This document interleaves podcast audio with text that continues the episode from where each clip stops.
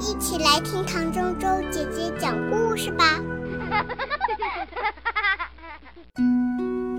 亲爱的，大耳朵、小耳朵们，你们好，我是唐周周姐姐，欢迎收听《一千零一夜》，准备好你们的小耳朵，故事开始喽。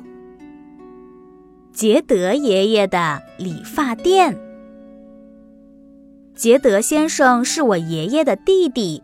每个人都有自己最喜欢的亲戚，我呢最喜欢的就是杰德爷爷。以前每个星期三的晚上，他都会带着理发剪来我们家。在我们那一带黑人社区里，只有他一个理发师。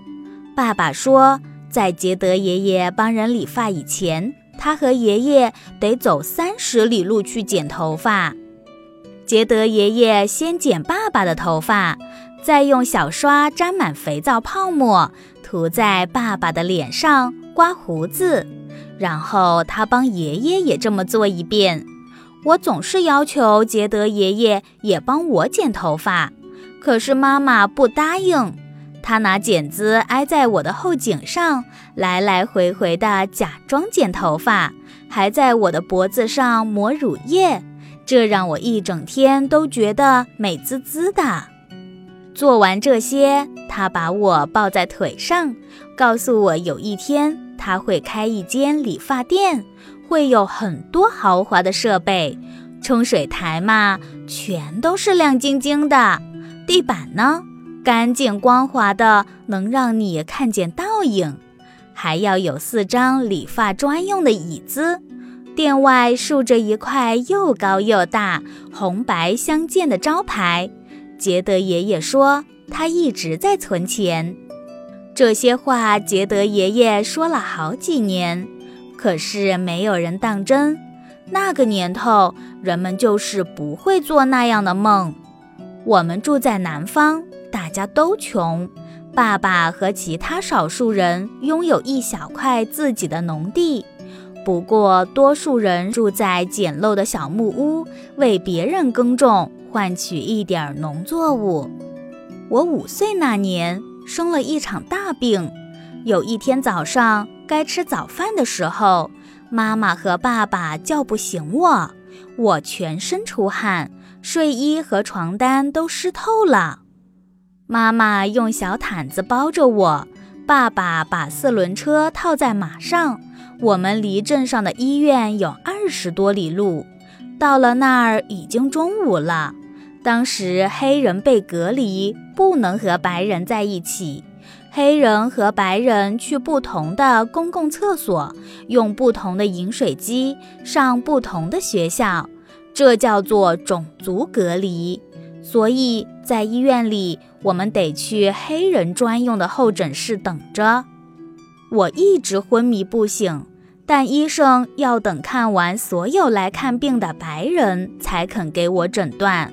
医生告诉爸爸，需要给我做手术，费用是三百美元。三百美元在当时是一大笔钱，爸爸根本不可能有那么多。没有钱，医生就不肯动手术。妈妈又把我包回毯子里，带我回家。她整夜抱着我，照顾我，直到第二天清早，爸爸在邻村找到杰德爷爷，他正在去帮人理发的路上。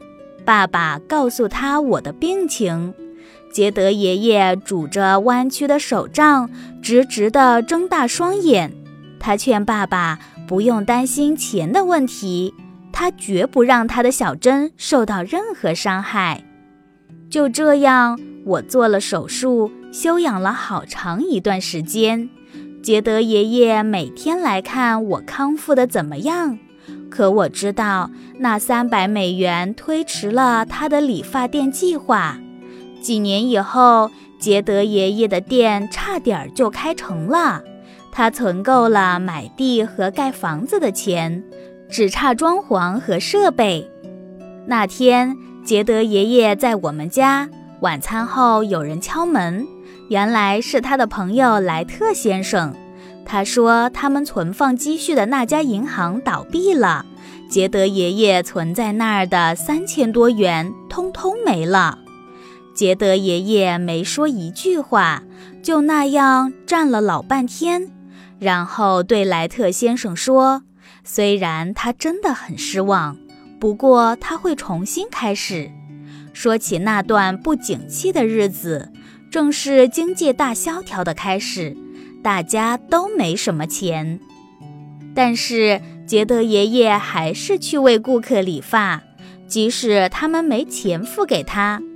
他们和杰德爷爷分享他们所能给的：一顿热饭、新鲜的蛋，或者自家种的蔬菜。等他们有钱了再付。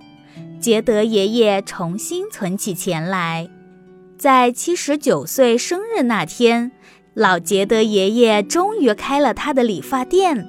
店里什么都有，就像他说过的，宽敞舒服的椅子，四个理发台，真的地板干净的发亮。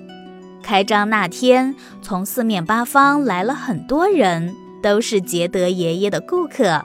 过去的那么多年，他去给他们理发，现在他们都来祝贺他。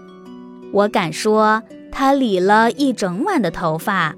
还有第二天整个白天和晚上，一直到第三天，杰德爷爷太兴奋了，连觉都不用睡。我当然也去啦。世界上没有任何事比这更重要。我坐上了大大的椅子，杰德爷爷抹了乳液，拍拍我的脖子，就像以前一样。他推着我和椅子转了一圈又一圈。不久以后，杰德爷爷就去世了。我相信他走得很快乐。你想想看，他实现了他的梦想，即使当年没有任何人把它当真。它教会了我相信自己的梦。